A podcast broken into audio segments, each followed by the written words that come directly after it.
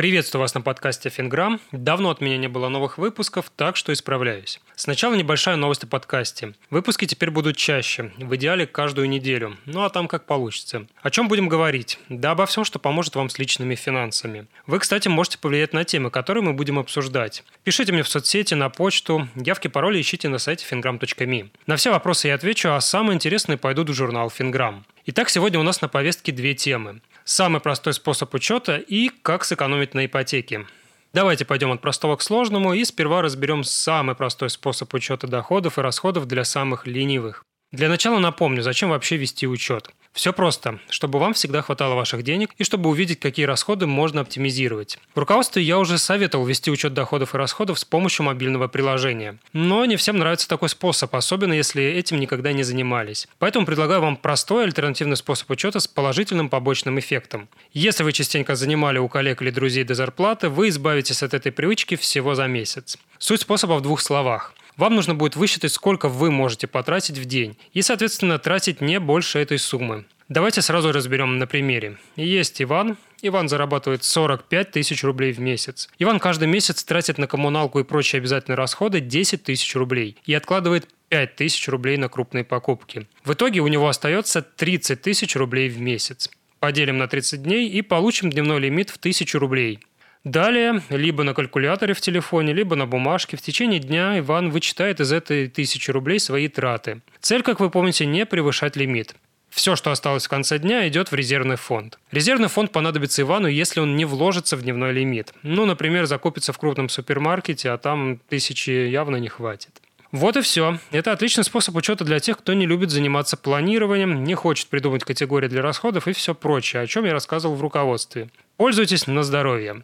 Переходим к следующему вопросу, как сэкономить на ипотеке. И вот вам 7 советов. Первый совет будет самым банальным и от того самым действенным. Чем больше будет первый взнос, ниже процентная ставка и короче срок ипотеки, тем больше вы сэкономите.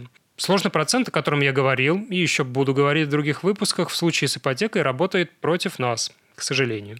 Второй совет. Если есть возможность, погашайте ипотеку досрочно. Тем самым вы сократите срок ипотеки и, следовательно, размер переплаты.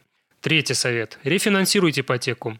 Процентные ставки у нас все-таки снижаются, и если вы снизите ставку даже на 1%, вы сэкономите приличную сумму. Ну, это на самом деле опять про сложный процент. Сразу пример. Если взять 2 миллиона рублей на 10 лет. Итак, если ставка 10%, то переплата составит 1 171 тысячу рублей. Если ставка 9%, то переплата составит 1 039 тысяч рублей. Если ставка 8%, то переплата составит 911 тысяч рублей.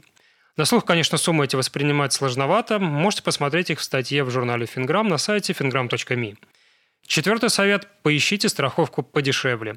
В банке при открытии ипотеки вам будут навязывать свою страховку, но вы не обязаны соглашаться. Кстати, если вы погасите ипотеку заранее, вы можете требовать от страховой возврат какой-то части денег за оплату страхового полиса. Пятый совет. Используйте налоговые вычеты. Можно получить до 390 тысяч рублей – если вы официально работаете и получаете белую зарплату. Тут, кстати, открывается возможность заработать. Даже если ипотека не нужна, иногда выгодно ее взять просто, чтобы получить налоговый вычет. Шестой совет. Есть множество социальных программ от государства. Материнский капитал льготы для разных категорий граждан. Тут подробно останавливаться не буду. Ну и заключительный седьмой совет. Если вы ищете работу, попробуйте устроиться в банк. Я серьезно. Многие банки предлагают своим сотрудникам ставки ниже клиентских на 2-3%. Правда, не думайте, что вы устроитесь, и вам сразу подадут дешевую ипотеку на блюдечки. Как минимум год вам нужно будет отработать. На этом закончу, хотя нет. Есть еще один анонс.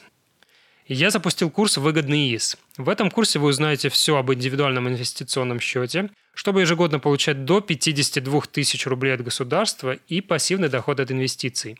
С подробными пошаговыми инструкциями просто бери и делай. Если что, этот курс включен в полный курс финансовой грамотности, о котором я уже говорил. Напомню, в полном курсе вы узнаете все, что надо знать о деньгах, чтобы больше в них не нуждаться и становиться богаче. Все подробности ищите на сайте fingram.me. А вот теперь все.